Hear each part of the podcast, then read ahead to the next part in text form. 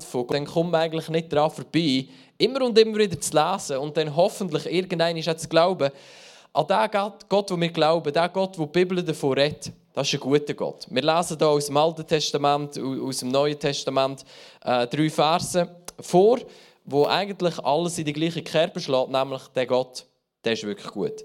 Dank dem Herrn, denn er ist gütig, ja, seine Gnade wird ewiglich. Psalm 118, Vers 29. Denn Jesus selber gesagt, ähm, wenn ihr nun, die ihr böse seid, euren Kindern gute Gaben zu geben versteht, wie viel mehr wird euer Vater im Himmel denen Gutes geben, die ihn bitten? Also Jesus hat gesagt, hey, da ist, da ist ein guter Vater rum. Und der Jakobus, jede gute Gabe und jedes vollkommene Geschenk kommt von oben herab, von dem Vater der Lichter, bei dem keine Veränderung ist, noch ein Schatten infolge von Wechsel. Also die Bibel, du denkst durchs Band durch, äh, bezeugt sie unseren guten Gott. Und ich glaube, das ist ganz wichtig, ähm, dass die Frage nach, warum lässt Gott das zu, oder welche Frage du immer stellst, die, die müssen wir stellen auf dem Fundament von, wir gehen davon aus, dass Gott gut ist. Weil wenn wir nicht davon ausgehen, dass Gott gut ist, dann, dann wirft das erst ganz andere Fragen auf. Aber wenn wir die Bibel lesen, dann merken wir, natürlich gibt es Stellen, wo wir so denken, oh, die, die check ich nicht und, und warum sind an einem Tag 21'000 Leute umgebracht worden. Und all die Geschichten, Altes Testament und so, ich verstehe das. Aber trotzdem zieht sich durch wie ein roter Faden. Gott ist gut. Und dann ähm, dürfen wir uns auch bewusst sein, die beste Offenbarung von Gott, die haben wir in Jesus. Jesus ist Gott in Person. Und im Leben von Jesus sehen wir, das ist ein Gott, der gut ist. Ein Gott, der Menschen liebt. Ähm, ein Gott, der für uns gestorben ist. Ein Gott, der ein guter Vater ist. Ein Gott, der will, dass wir geheilt und gerettet können werden ähm, wo, sich um uns sorgt, wo, wo Essen vermehrt hat, ähm, wo Sünde nicht unbedingt gut heißt, aber uns gnädig in dem Sinne begegnet und so. Ähm, Jesus ist gefragt worden, ähm, vom Philippus, er, Philippus fragt da Johannes 14, Vers 7, Herr, zeige uns den Vater, das lenkt uns. Und Jesus sagt zu ihm, solange bin ich bei euch und du hast mich noch nicht erkannt, Philippus. Wer mich gesehen hat, hat den Vater gesehen. Wie kannst du sagen, zeig uns den Vater? Was bedeutet die Stelle? Es bedeutet nichts anderes, als wenn wir Jesus sehen, dann sehen wir den Vater. Und wenn du die Evangelien liest, dann merkst du, Jesus war manchmal harsch, aber eigentlich immer gegen die Religiösen, die, die gedacht haben, ja, ich habe es schon gecheckt, ich weiß, wie es läuft, ein paar Gesetze halten und dann kommt es gut. Gegen die war er recht harsch. Gewesen. Und mit allen anderen, mit den Sündern und, und mit all denen, war er liebevoll. Gewesen. Und, und hat ihnen einen guten Vater gezeigt. Und so, das Leben von Jesus zeigt uns, da ist ein guter Gott der uns liebt, der für uns ist, der wo will, dass es uns gut geht und wir geheilt sind. Das ist äh, das Fundament, wo wir die Frage darauf beantworten. Jetzt ist natürlich ähm, die Frage, ja, okay, alles gut. Ähm, aber wenn Gott gut ist, warum passieren denn die Sachen? Okay, wir, wir checken jetzt in der Bibel, die Bibel sagt, Gott ist gut, aber wenn der so gut ist, wie die Bibel sagt, haben wir immer noch die Frage offen, warum passieren die Sachen? Warum gibt es Erdbeben? Wir haben es gerade vor, ich weiß nicht, ein paar Wochen Erdbeben in Türkei, Syrien weiss nicht, wie viele 10.000 Leute sind gestorben. Ähm, warum passieren Mord? Warum passiert Krieg? Krieg, Ukraine, Russland. Weiss nicht, wie viele tausende Leute haben ihr Leben verloren, Tragödien, verhungert, was auch immer. Warum passiert das? Es gibt Unfälle, es gibt Krankheiten, es gibt Krebs, es gibt alle möglichen kranken Sachen. Und jetzt, äh, jetzt haben wir das Spannungsfeld, wo wir sagen, ja, die Bibel sagt, Gott ist gut. Und wir haben diese Sachen. Da, da beißt sich irgendwo. Warum, ähm, wenn Gott also gut ist, warum passieren diese Sachen? Und auf diese Frage würde ich mit zwei Sachen antworten. Und, und das werden wir zusammen ein bisschen entfalten jetzt in der kommenden Zeit. Gott ist gut, aber er kontrolliert nicht alles. Ich weiß, es gibt einen ganz bekannten Vers, wo man immer dann sagt, wenn man es selber nicht mehr im Griff hat, ja, aber Gott ist in Kontrolle. Ich will diesen Satz mal ein bisschen challengen, weil glaube nicht, dass es stimmt. Und wenn man es durchdenkt, dann werden wir merken, das, das stimmt in dem Sinn so nicht. Also Gott ist gut, aber er ist nicht in Kontrolle. Und, und das ist etwas, wo, wo wir, würde ich sagen, ein bisschen unterbeleuchtet sind, wir pfingstlich Charismatischen, ähm, ist einfach zu anerkennen, dass wir in einer gebrochenen Welt leben und da wird nicht alles gut sein, egal wie fest du glaubst. Also du kannst Glauben haben wie ein Senfkorn zum Bergen versetzen. Das bedeutet aber noch nicht, dass in deinem Leben alles wird rund laufen. Das ist einfach ein falsches Versprechen, wenn wir das Gefühl haben, wenn wir genug glauben und genug fest beten, dann wird alles gut. Das stimmt so nicht. Wir leben in einer gebrochenen Welt. Und das, ist auch nicht in der Bibel. Der Paulus hat viel Glauben gehabt. Er hat Schiffbruch erlitten, er ist gesteinigt worden, er hat ihn von der Stadt rausgerührt, ist wieder aufgestanden, ist weitergegangen. Da, da läuft einfach nicht alles gut, egal wie viel du glaubst. Warum? Wir leben in einer gebrochenen, unvollkommenen Welt. Das ist die Zeit und der Ort, wo wir drin leben. Und das bedeutet, da, da werden Tragödien passieren. Ich habe zu wenig Zeit gehabt, um noch nachzuschauen, wie die Statistiken sind. Aber ich meine, ich habe gehört von so einem Psychologe, Psychiater, der gesagt hat, statistisch gesehen, bis du 50 bist, ist die Chance drei Viertel, dass du so eine schwerwiegende Krise, Tragödie wirst miterleben dass irgendjemand aus deinem näheren Umfeld stirbt, dass irgendetwas passiert, wo eine, wo eine handfeste Krise ist. Also die Chance, dass wir Krisen erleben, die ist sehr hoch. So, es ist besser, du beschäftigst dich mit der Frage, warum lässt Gott das zu, bevor es so weit ist. Also nicht jetzt zu mir einen Vorwurf machen, aber wir gehen manchmal ein bisschen blauäugig durch die Welt und denken, ja, wir glauben an Jesus, uns passieren diese Sachen nicht. also lustig ist es nicht, aber ähm, es ist naiv. Ich glaube, nur weil wir an Jesus glauben, das bedeutet noch nicht, dass uns gewisse Sachen nicht passieren. Und da kannst du schon nur in der Bibel lesen, wo sie Jesus gefragt haben, wegen, es ist ein Turm umgekehrt und ein paar Leute sind gestorben und so alle, ja, die sind halt sündig gewesen. Und Jesus sagt, nein, nein. Wenn ihr nicht Buß tun, kann es sein, dass euch das Gleiche passiert.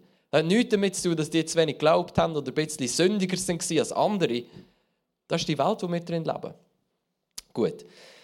Da challenged jetzt vielleicht der eine oder der andere ist okay. Ähm, challenge mich ja selber auch. Ähm, aber eine gute Herausforderung schadet uns nicht. So, jetzt ähm, machen wir uns hier mal ein bisschen ins Thema rein. Ähm, das Böse, was in dieser Welt passiert, die Tragödien und all die Geschichten, die, wir, die uns manchmal Mühe machen, zum Glauben, dass Gott gut ist, ich glaube, da kann man, da kann man nicht abschließend erklären. Aber die Bibel gibt uns schon ein paar Hinweise. Und der erste Hinweis ist, es hat mit der Rebellion vom Menschen zu tun.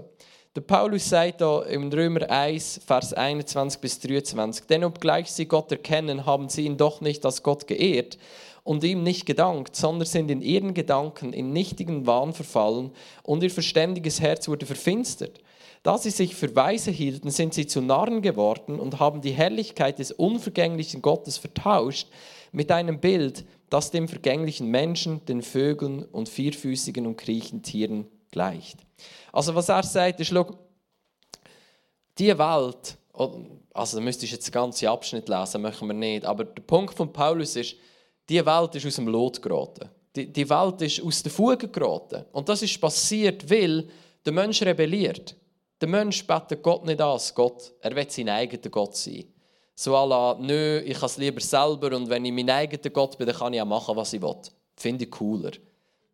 Geht ja uns manchmal auch so. Also es ist jetzt nicht so, dass jeder, der hier hockt, zumindest ich nicht, jeden Tag von seinem Leben denkt, wow, das ist so cool, Jesus anzubeten. Manchmal gibt es auch Momente, wo du denkst, jetzt hätte ich ehrlich gesagt das Heft lieber selber in der Hand, könnte machen, was ich will. Und das ist genau der Punkt, warum die Welt aus der Fuge geraten ist dass es Menschen gibt, und wir gehören da manchmal sogar auch dazu, die sagen, nö, ich will eigentlich lieber mein eigener Gott sein. Und das führt dazu, dass die Welt aus der Fuge geraten ist, weil wir Menschen sind dazu geschaffen, Gott anzubeten, ins Ehren, dass er unser König ist.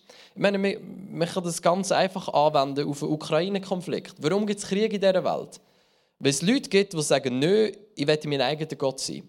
Und ich will nicht nur mein Gott sein, ich will noch über andere Leute herrschen. Und ich will denen meinen Willen aufzwängen. Und wenn die das nicht freiwillig machen, dann komme ich mit dem Panzer. Und in dem Sinne eine Maßlosigkeit und eine Gier zu sagen, mein eigenes Land, und mein Land in Anführungs- und Schlusszeichen gehört schlussendlich alles Gott, ist mir nicht genug. Ich will mehr, ich will noch etwas vom anderen. Das ist eine Maßlosigkeit, eine Gier, eine, am anderen seinen Willen aufdrücken. Und in was wurzelt das? Schlussendlich in dem, dass Menschen ihren eigenen Gott sein wollen und nicht Gott anbeten als ihren König. Weil dort, wo wir Gott anbeten als unseren König, dort realisieren wir relativ schnell, yo, mit Panzer am anderen den unterjochen, das, das läuft eigentlich nicht in einer Welt, wo Gott der König ist. Oder? Und dann merken wir, aha, Vielleicht passieren ein paar böse Sachen und ein paar Tragödien nicht unbedingt, weil Gott es zulässt, sondern weil wir Menschen in der Rebellion gegenüber Gott leben. Und jetzt wir als Gemeinde, wir merken ja, hey, da ist eine Versöhnung passiert zwischen Gott und Mensch. Vielleicht trotzdem manchmal noch lieber unseren eigenen Willen. Aber ich glaube, es gibt natürlich Menschen, die, die komplett entfremdet von Gott leben, die komplett in Rebellion gegenüber Gott leben. Und das äußert sich dann auch drinnen, dass Sachen passieren, die definitiv nicht gut sind, wo wir als Tragödie, als, als Böses ähm, dann erleben. Und ich denke, Böse in der Welt hat eben einen starken Zusammenhang damit, dass, dass der Mensch sagt, oder viele Menschen sagen, nö, ich will lieber mein eigener Gott sein, ich will das machen, was ich gut finde. Und ich akzeptiere nicht, dass es da Gott gibt, ähm, wo, wo mein Gott und mein König ist. Gut. Ähm, und in dem Sinne sehen wir im 1. Mose, wo, wo es darum geht, wer ist der Mensch? Ähm, dort steht, und Gott sprach, lasst uns Menschen machen nach unserem Bild, uns ähnlich. Sie sollen herrschen über die Fische im Meer, über die Vögel des Himmels, über, den Vieh, über, über das Vieh und über die ganze Erde, auch über alles Gewürm, das auf der Erde kriecht. Und Gott schuf den Menschen in seinem Bild, im Bild Gottes schuf er ihn als Mann und Frau schuf er sie. Also was wir hier nicht sehen, ist über andere Menschen herrschen. Aber was wir sehen, ist, Gott hat den Menschen gemacht in seinem Ebenbild und hat ihm gesagt, du in meinem Ebenbild, in dem du mir anbetest, dass Gott der König der Menschen ist, sollst du über die Erde herrschen. Also das ist eine sehr hohe Verantwortung, die Gott dem Menschen gegeben hat, zu dieser Welt zu schauen. Und ich würde sagen, es ist ja ein Stück weit dann logisch, dass wenn der Mensch, der dafür geschaffen ist, auf die Welt zu schauen, wenn der in Rebellion gegenüber Gott verfällt, dass, dass das ganze Gefüge außer Rand und Band geraten, dass, dass die Welt aus den Fugen geraten. Und das ist eigentlich der Punkt von Paulus, den wir vorher gelesen haben. Der Mensch ist geschaffen als Ebenbild von Gott und er ist geschaffen, um über die Welt zu herrschen, in einer guten Art und Weise. Aber wenn der Mensch, der so eine verantwortungsvolle Aufgabe hat, sich abwendet von Gott, dann fangen die Sachen an schief werden. Und jetzt kann man sagen, ja, aber Gott, das hat doch genug gescheit sein, damit, er, äh, damit da nicht so ein Schöpfungsrisiko eingeht. Das sollte doch nicht irgendetwas machen, was so schief kann gehen. Und dort denke ich, ja, ich verstehe die Gedanken, aber mehr und mehr habe ich das Gefühl, nein, das ist eben genau wie Gott ist. Das ist ein Gott von der Freiheit. Das ist ein Gott, der ein Risiko eingegangen ist, indem er uns Menschen geschaffen hat indem er uns als Roboter geschaffen hat, die programmiert sind, sie Willen müssen zu machen, sondern die einen freien Willen und Verantwortung haben, die sich aus dem freien Willen ihm zuwenden können oder sich von ihm abwenden können. Und jetzt denkst du, wow, das ist eigentlich noch ein Rechtsrisiko. Ja, das ist es. Aber überleg dir mal, wie viel, also das Potenzial für viel Schlechtes, wo wir ja erleben. Aber eine echte Beziehung zwischen Gott und Mensch wäre ja anders gar nicht möglich. Wenn wir Menschen nicht die Möglichkeit hätten, uns abzuwenden von ihm, können in Rebellion zu leben, können Sachen zu machen, die seinem Willen widerspricht, dann wäre auch nicht eine, ernsthafte Beziehung möglich. Wenn Melly, meine Frau, nicht die Möglichkeit hat, mehr aus freien Stück zu lieben, sondern so programmiert wird, dass sie es müsste, dann wäre ja, dann wäre ja nicht eine Beziehung. Und es wäre nicht Liebe.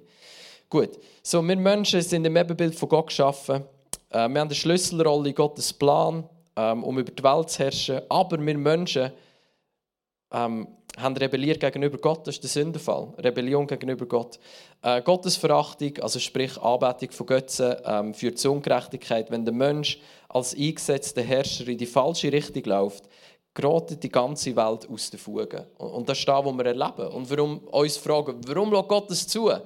Aber dann äh, auch sollte realisieren, ah, warte mal, vielleicht ist es gar nicht Gott, der das in dem Sinn zulässt, wie wir denken. Vielleicht hat das mehr mit uns Menschen zu tun, als es mit Gott zu tun hat. Das Böse hat in dem Sinn Raum zum Wirken. Ähm, und natürlich wissen wir, durch das Kreuz ist Wiederherstellung gekommen. Aber die Wiederherstellung ist noch nicht abgeschlossen. Ich glaube, Unsere Aufgabe als Gemeinde ist es, zurückzukommen an den Ort, wo wir akzeptieren, dass Gott unser König ist. Dass wir nicht unsere eigenen Götter sind, dass wir einen Gott haben. Und indem wir das akzeptieren, glaube ich, machen wir erste Schritt dorthin, dass Sachen wieder ins Lot kommen. und dann realisieren wir manchmal auch, dass in den Gemeinden Sachen nicht im Lot sind, weil es in den Gemeinden Leute gibt, die ihre eigene König sein wollen.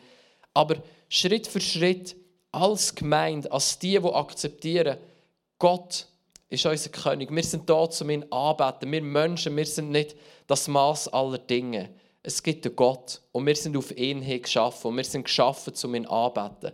Und wenn wir ihn anbeten in unserem Leben, dann können wir Verantwortung übernehmen und über die Welt herrschen in einem guten Maß. Und wir als Gemeinde sind die, wo, wo mit dem starten und irgendwo auch dann erleben, wie, wie aus dem heraus Heilig in die Welt hineinfließt. Aber, und, und das ist mir wichtig, immer im Bewusstsein von, das ist nicht abgeschlossen. Wir leben in einer gebrochenen Welt. Da, da, auch wenn wir das machen, da wird wegen dem nicht einfach alles gut sein auf dieser Welt. Sondern gut wird es dann, wenn Jesus zurückkommt. Weil wenn Jesus zurückkommt, dann passiert sein Wille endgültig. Gut, wir haben das ein bisschen vorgegriffen, aber passiert manchmal. Gut, jetzt, äh, ich habe vorhin gesagt, Gott kontrolliert die Welt nicht. Ich weiß nicht, was das mit dir macht. Wenn man, wenn man den Satz gerne hat, Gott ist in Kontrolle, dann ist es wahrscheinlich ein Affront, so etwas zu sagen. Ah, Gott kontrolliert die Welt nicht, er ist Gott, er ist in Kontrolle, etc. Ich verstehe, was du meinst. Und trotzdem würde ich sagen, nein, ich glaube, es ist nicht richtig. Ich glaube, Gott ist nicht in Kontrolle. Ähm, und für da möchte ich euch mal, wir starten mal mit, mit einem Zitat von Jürgen Moltmann. Das ist einer der bedeutendsten und bekanntesten Theologen in der jetzigen Zeit. Er ist unterdessen ein bisschen in die Jahre gekommen, äh, lebt aber noch. Ähm, und er hat geschrieben, die Macht des lebendigen Gottes liegt nicht darin, dass er alles in schlechthinniger Abhängigkeit hält. Also die Macht von Gott liegt nicht darin, dass er alles kontrolliert, sondern darin, dass er alle Dinge in, äh, in seiner unendlichen Geduld erträgt und ihnen damit Raum schafft und Zeit lässt, um sich in Freiheit zu entfalten. Jetzt, da, da kann einem schon ein bisschen triggern. So ein Zitat von so einem Theologen, der sagt, ja, Gott kontrolliert die Welt nicht. Der trägt alles und er gibt Freiheit, dass sich Sachen entfalten können. Kann, einem manchmal nerven. Und dann merken wir ja vielleicht trotzdem, ja, aber gewisse Worte hat es schon, weil du machst in deinem Leben, was du machen willst. Und wenn du eine richtig schlechte Idee hast, und du am Morgen aufstehst und die umsetzt, dann Gott kommt nicht und greift ein. Ich meine, warum gibt es in den USA so viele ähm, Schulen, wo sie Schulschiessereien haben? Boah, ich weiss nicht, wie viele Leute sterben jedes Jahr, fast jede Woche einisch. Dort merken wir ja, das ist offensichtlich nicht der Wille von Gott, dass das passiert. Es passiert trotzdem. Warum greift Gott dort nicht ein? Könnte eben vielleicht schon damit zu tun haben, dass Gott nicht in Kontrolle ist, dass er nicht alles kontrolliert, was hier passiert, sondern einen Raum schafft, dass sich Sachen entfalten können, am Mensch Freiheit und Verantwortung gibt. Und jetzt äh, ein Zitat, das ich noch ein bisschen besser finde, von C.S. Lewis. Ich weiß nicht, wer von euch den C.S. Lewis kennt, der lebt nicht mehr, ist aber recht bekannt. Ähm, der sagt, warum landet Gott, also warum landet er, Gott, nicht mit Gewalt und dringt in sie, also in die Welt ein? Ist es, weil er nicht stark genug ist? Also er fragt sich, und, und der C.S. Lewis hat viele von diesen Fragen gestellt während des Zweiten Weltkrieg. Also mit anderen Worten, warum kommt Gott nicht einfach und beendet den Zweiten Weltkrieg? So viele Leute sterben, so viel Übel und so viel Elend und so viel Böses passiert. Ist Gott zu wenig stark, um einfach zu kommen und den Krieg zu beenden? Man könnte es auf heute übertragen. Warum kommt Gott nicht und beendet den Ukraine-Krieg? Warum kommt Gott nicht und schaut, dass das Erdbeben in, in Syrien und in der Türkei nicht passiert? Ist es, weil er stark genug ist? Und dann sagt es C.S. Lewis, nun, Christen glauben, dass er mit Gewalt landen wird. Wir wissen nicht wann, aber wir können erahnen, warum er es hinauszögert. Er will uns die Möglichkeit geben, uns freiwillig auf seine Seite zu stellen. Ich glaube nicht, dass sie und ich viel von einem Franzosen gehalten hätten. Das ist jetzt auch wieder Kontext, Zweiter Weltkrieg. Frankreich ist überrannt worden von Deutschland. Deutschland hat Frankreich kontrolliert, dann ist Frankreich befreit worden, wo die alliierten Truppen gekommen sind. Ich glaube nicht, dass Sie und ich viel von einem Franzosen gehalten hätten, der gewartet hätten, hätte, bis die Alliierten in Deutschland einmarschiert sind und dann verkündet hätte, er sei auf seiner Seite. Gott wird einmarschieren. Das ist, wenn Jesus wiederkommt. Aber ich frage mich, ob die Menschen, die Gott bitten, sich offen und direkt in unsere Welt einzumischen, wirklich wissen, wie es sein wird, wenn er dies tut. Wenn das geschieht, ist es das Ende der Welt. Wenn der Autor die Bühne betritt, ist das Stück zu Ende. Also was er sagt, ist, schau, es ist eine gewisse Schönheit drin, zu erleben, wie wir in einer Welt leben, die gebrochen ist und nicht perfekt ist. Wo wir merken, da hat der Find seine Finger im Spiel. Aber wir trotzdem sagen, schau, da passieren Tragödien, da passiert Böses. Aber in diesem Innen klagen wir Gott nicht an, sondern wir stehen schon jetzt auf seiner Seite und sagen, wir können nicht alles erklären. Logisch können wir nicht alles erklären. Aber Gott ist gut. Ich weiß nicht genau warum mir, meiner Familie, böse Sachen angetan werden. Aber ich weiß, er ist gut. Und ich vermute, es hat damit zu tun, dass wir als Menschen in Rebellion gegenüber ihm leben. Es ist nicht so, dass er nicht mächtig genug wäre, zum einmarschieren und zum das ein für alle Mal beenden. Aber wie der C.S. Lewis, das ist ein recht bekannter Satz von ihm, sagt, wenn das geschieht, ist das Ende der Welt. Wenn der Autor die Bühne betritt, ist das Stück zu Ende. Man könnte sagen, wenn der Autor die Bühne betritt, ist das Theater zu Ende. Weil manchmal ist es wirklich ein Theater, wo wir Menschen ablehnen. Aber in dem Sinne müssten wir uns bewusst sein, was dann passiert. Dann ist das Ende mit Wahlfreiheit. Dann ist entschieden. Dann ist Gott zurück und dann ist sein Wille geschieht wie im Himmel so auf Erden. Und dann ist da fix. In der Zeit, wo wir heute leben, ist es unser Gebet, die Wille geschieht wie im Himmel so auf Erden. Wir beten das, manchmal erleben wir es und oftmals nicht. Wir erleben immer wieder, wie sein Wille nicht geschieht, wie kranke Leute sterben. Nicht, weil Gott will, dass sie sterben, aber weil das Vollkommene noch nicht da ist. Und in diesem Moment sagen, ich stelle nicht die Frage, warum schaut Gott dazu, sondern ich weiß, er ist gut. Ich kann nicht alles erklären, aber ich weiß, er wird kommen, Gerechtigkeit schaffen, er wird kommen, sein Wille durchsetzen. Es ist nicht, dass er nicht mächtig genug wäre, aber wenn er kommt, dann ist das Theater fertig. Dann ist Himmel auf Erde, dann ist es fix. Dann ist das Ende der Welt. Gut. Jesus wird zurückkommen und sein Königreich wird komplett zeigen, wird sich komplett zeigen auf dieser Welt. Dort sind wir noch nicht. Das ist aber das Ende der Welt. Dann wird das neue Jerusalem auf dieser Erde sein. Das wird richtig schön sein für die, wo Jesus nachfolgen. Die Welt wird wiederhergestellt werden, der Himmel wird auf die Erde kommen. Wir sind auf der Reise dorthin, aber wir sind noch nicht angekommen. Das neue Jerusalem, das vollkommene, das abgeschlossene, ist noch nicht da. Und das ist der Zerriss, wo wir drin sind und wir erleben. Und uns immer wieder fragen, warum passiert das Böse? Warum passieren die Tragödien? Es ist, weil das Vollkommene noch nicht da ist. Das Evangelium ist, Gott wird am Ende alles gut machen. Seine Wiederherstellung hat angefangen, aber sie ist noch nicht vollendet. Und das ist manchmal ganz eine schmerzliche Realität, zu realisieren, seine Wiederherstellung hat angefangen, aber sie ist noch nicht vollendet. Und ich denke, wir alle haben Momente erlebt in unserem Leben, wo, wo uns da schmerzlich bewusst worden ist. Und weißt du was? Jesus selber hat das erlebt. Weil, wir kommen darauf, sorry, wieder ein bisschen vorgegriffen. Was ich sagen will, ist, nicht alles, was passiert, ist der Wille von Gott. Warum lässt Gott das zu, ist vermutlich die falsche Frage.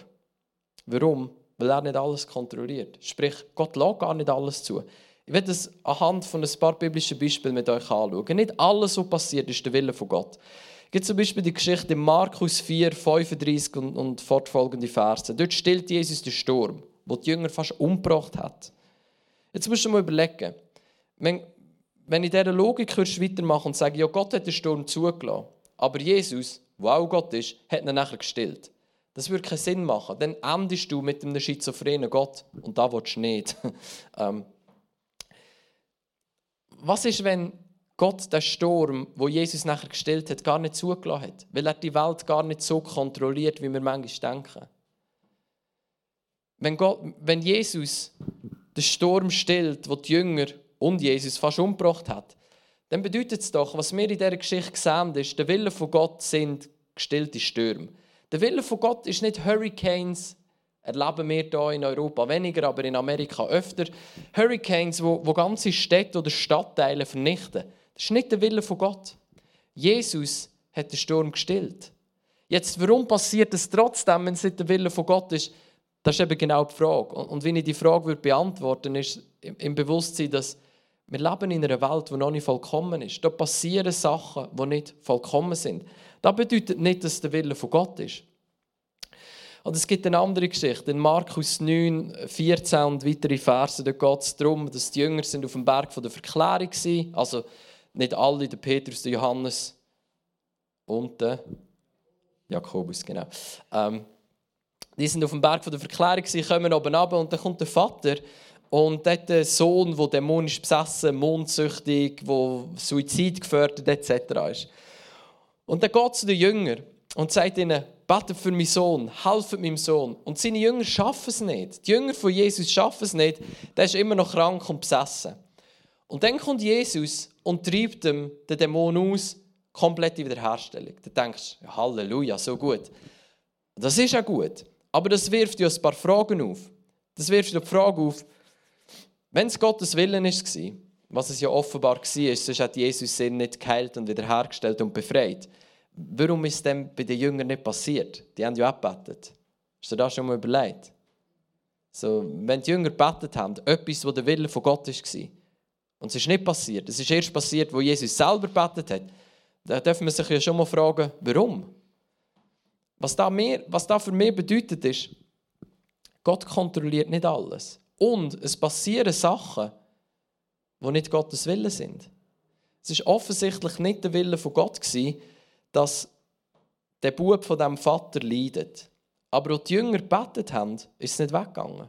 Erst, wo Jesus selber gekommen ist. Und ich denke, das ist auch eine Situation, die wir kennen.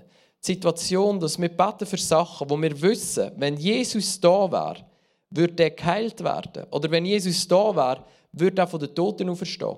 Aber wir erleben es nicht. Und warum erleben wir es nicht? Weil das Vollkommene noch nicht da ist.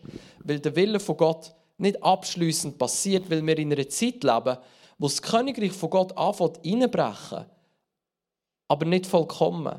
Aber es ist eben auf, also es ist sehr, manchmal eine echt tragische Zeit. Vor allem, wenn man Schicksalsschläge erlebt, wo, wo, wo einem das Leben fast unmöglich machen.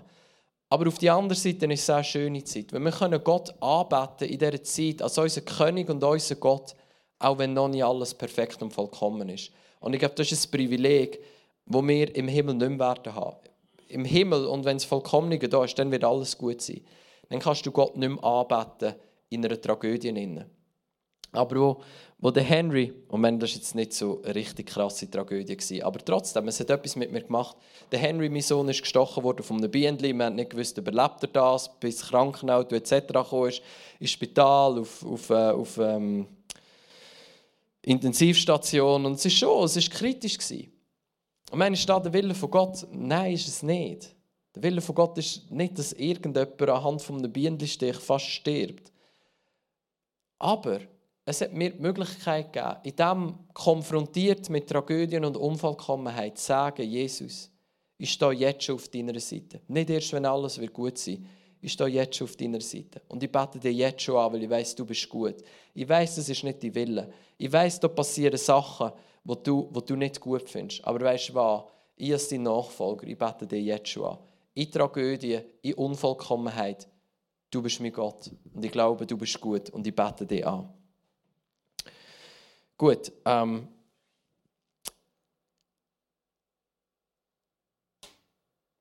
Wir sind berufen, mit Gott zusammenzuarbeiten in dieser Welt. Ähm, durch die Kraft vom Heiligen Geist mehr und mehr äh, die Welt so zu gestalten, dass, dass sein Wille geschieht wie im Himmel so auf Erden. Aber immer im Bewusstsein, das, das, ist nicht, das ist nicht vollkommen, das ist nicht perfekt. Wir leben in einer gebrochenen Welt. Gut, ich hoffe, wir haben, oder mein Ziel war ein bisschen zu mit euch zusammen anzuschauen, dass Gott kontrolliert nicht alles, was auf dieser Welt passiert. Und, und jetzt äh, kann man ja sagen, okay, welchen Trost haben wir denn noch? Wenn wir uns verabschieden von dieser Idee, Gott kontrolliert alles. Also ich muss vielleicht so sagen, ich glaube, Gott herrscht über die Welt. Er ist der König, aber er kontrolliert nicht alles. Genau gleich wie ein CEO von einer Firma, der kontrolliert nicht alles. Da gibt es einen CEO von einer Firma, der ein guter Typ ist. Das bedeutet aber nicht, dass in seiner Firma nicht schlechte Sachen passieren können. Warum? Der kontrolliert nicht alles. Er, er regiert, er, er, ähm, er führt, aber er kontrolliert nicht alles. Und ich glaube, genau gleich ist es bei Jesus oder bei Gott.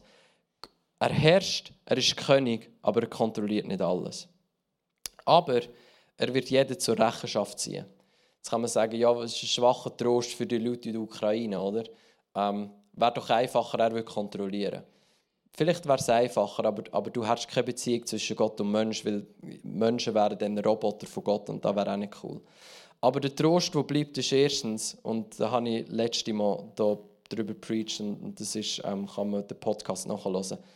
Er wird alle zur Rechenschaft ziehen. Das Böse wird nicht ungestraft bleiben. Und der andere Trost, und der ist im Moment, sieht auch nicht mega gross aus, aber, aber wir werden ihn zusammen anschauen und der ist grösser, als wir denken, ist, Gott trauert mit uns und er weint mit uns in der Tragödie. Jetzt denken wir, wow, das ist ehrlich gesagt ein bisschen schwacher Trost. Mir wäre lieber, Tragödie würde gar nicht passieren. Da verstehe ich, wären wir auch lieber. Aber das ist nicht so, wie die Welt funktioniert. Und mit dem sollten wir uns abfinden. Aber was ist, ist, Gott weint und er trauert mit uns. Er ist bei uns in der Tragödie. Da, wo die Welt gebrochen ist und vielleicht, vielleicht sogar fast uns selber zerbricht, da ist Gott mit uns und er trauert mit uns. Und für da werde ich euch ein Zitat vorlesen von meinem Lieblingstheologen, der N.T. Wright. Wenn man das Buch von ihm findet, lese es, ist gut. Ähm, er, er schreibt darüber, über Jesus am Grab vom Lazarus. Und was er sagt ist, hier ist das Paradoxon, das ich als einen entscheidenden Hinweis darauf anbiete, wie wir die ganze Frage nach dem Verständnis unserer gegenwärtigen Lage ähm, angehen sollten. Und, und die gegenwärtige Lage ist, er hat das Buch geschrieben, God and the Pandemic, also Gott und Pandemie, Corona. Warum lässt Gott das zu, all das? Und er sagt, der Punkt ist der. Der Jesus, der gebetet hat, dass der äh, der gebetet hat, der das Ruder übernommen hat, der weiß, was er tun wird. Dieser Jesus weint am Grab seines Freundes.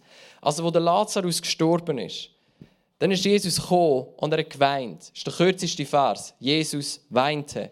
Johannes 11, 35.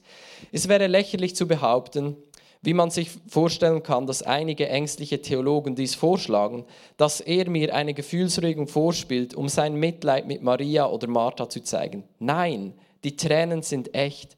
Der Schrecken des Todes, die Tatsache, dass er allem, was lieblich und schön ist, höhnisch ins Gesicht schaut, ist selbst den, den Herrn des Lebens, ist selbst für den Herrn des Lebens überwältigend. Was bedeutet das? Jesus trauert mit uns mit. Dort, wo die Tragödien und, und das Leiden und das Böse unser Leben trifft. Und, die Chance ist, dass es wird dein Leben treffen. Da sollten wir nicht naiv sein, wenn wir bewusst. Schau, Glaube und Naivität ist ein Unterschied. Ich glaube, Psalm 91, Gott wird meine Familie bewahren. Aber ich bin nicht naiv. Ich weiß, es könnte sein, dass ein Betrunkener, weil er gegen Gott rebelliert und sein Leben gebrochen ist und er sich im Rausch sich betrinkt und im Rausch heimfährt. Das könnte sein, dass er mein Kind überfährt. Und, und Gott wird das nicht aufhalten. Nicht, weil er mich nicht gern hat, nicht, weil er meine Kinder nicht gern hat, weil das ist so, wie die Welt funktioniert. Wenn ein Besoffener heimfährt und, und seine Verantwortung nicht übernimmt, kann es sein, dass wegen dem mein Kind stirbt. Und das wäre nicht cool. Aber es könnte passieren. Und natürlich glaube ich für die Bewahrung und ich bete für die Bewahrung, aber ich bin Realist genug, um zu wissen, in dieser Welt kann das passieren. Und was bleibt mir denn in diesem Moment? Entweder klage ich Gott an und sage, wow, warum lässt du das zu, warum kontrollierst du die Welt nicht besser? Oder ich realisiere, in der, in der traurigsten und dunkelsten Stunde von meinem Leben hatte ich trotzdem einen Trost. Und der Trost ist nicht, dass Jesus all das ungeschehen macht, dass er schaut, dass das nicht passiert. Ich wünschte mir, er würde es machen. Aber wenn nicht, dann ist der Trost, dass Gott mit mir mitleidet, dass Gott mit mir mitweint, dass er an meiner Seite ist und mit mir mittrauert, so wie der Anti-Wright sagt. Dass seine Tränen echt sind. Und warum sind seine Tränen echt? Weil er selber am Kreuz gelitten hat, weil er weiß, was es bedeutet, das ganze Gewicht von dieser zerbrochenen Welt auf sich zu haben Gott verlassen zu sein, zu leiden und zu trauern. Und dann ist, dann ist der Gott, der mitleidet und mittrauert an meiner Seite. Und er wird mich nicht allein lassen. Und er wird mir hoffentlich Kraft geben, um durch das durchzugehen. Er wird an meiner Seite sein. Der Trost ist nicht, dass er uns verspricht, dass wir nie werden leiden. Der Trost ist, dass er uns verspricht, er wird mit uns sein im Leiden. Und er wird mit uns sein und mittrauern. Er wird mit uns sein und mit weinen. Jesus hat unsere Gottverlassenheit und so fühlt es sich manchmal an, am Kreuz erleidet. Er hat gelitten, er hat den ganzen Schmerz von der gebrochenen Welt ertragen. Dann denkt man manchmal, das ist ein schwacher Trost. Aber seine Gegenwart in der Tragödie ist mehr wert, als wir am Anfang denken. Sein Versprechen ist nicht, alles wird rundlaufen. Sein Versprechen ist, in all diesem Mist und in all dieser Tragödie wird ich bei dir sein. Und abgesehen davon erleben wir Gottes Bewahrung öfter, als wir denken. Aber es gibt Tragödien, die unser Leben treffen. Und ich denke, wir alle kennen Leute, entweder uns selber oder Bekannte von uns, wo das passiert ist. Und in dem Sinne zu erleben, dass Gott mittrauert. Und ich werde euch, und nachher sind wir dann gleich fertig, ähm, mitnehmen. Ich habe zwei Gedanken von Dietrich Bonhoeffer. Und ich weiß nicht, wer mit seinem Leben vertraut ist. Er war ein deutscher Theologe. Der Zweite Weltkrieg ist ausgebrochen. Oder nein, zuerst die Nazis haben die Macht übernommen. Und an dem Tag, wo sie die Macht übernommen haben, hat er schon am Radio verkündet, das ist nicht gut. Das ist dämonisch.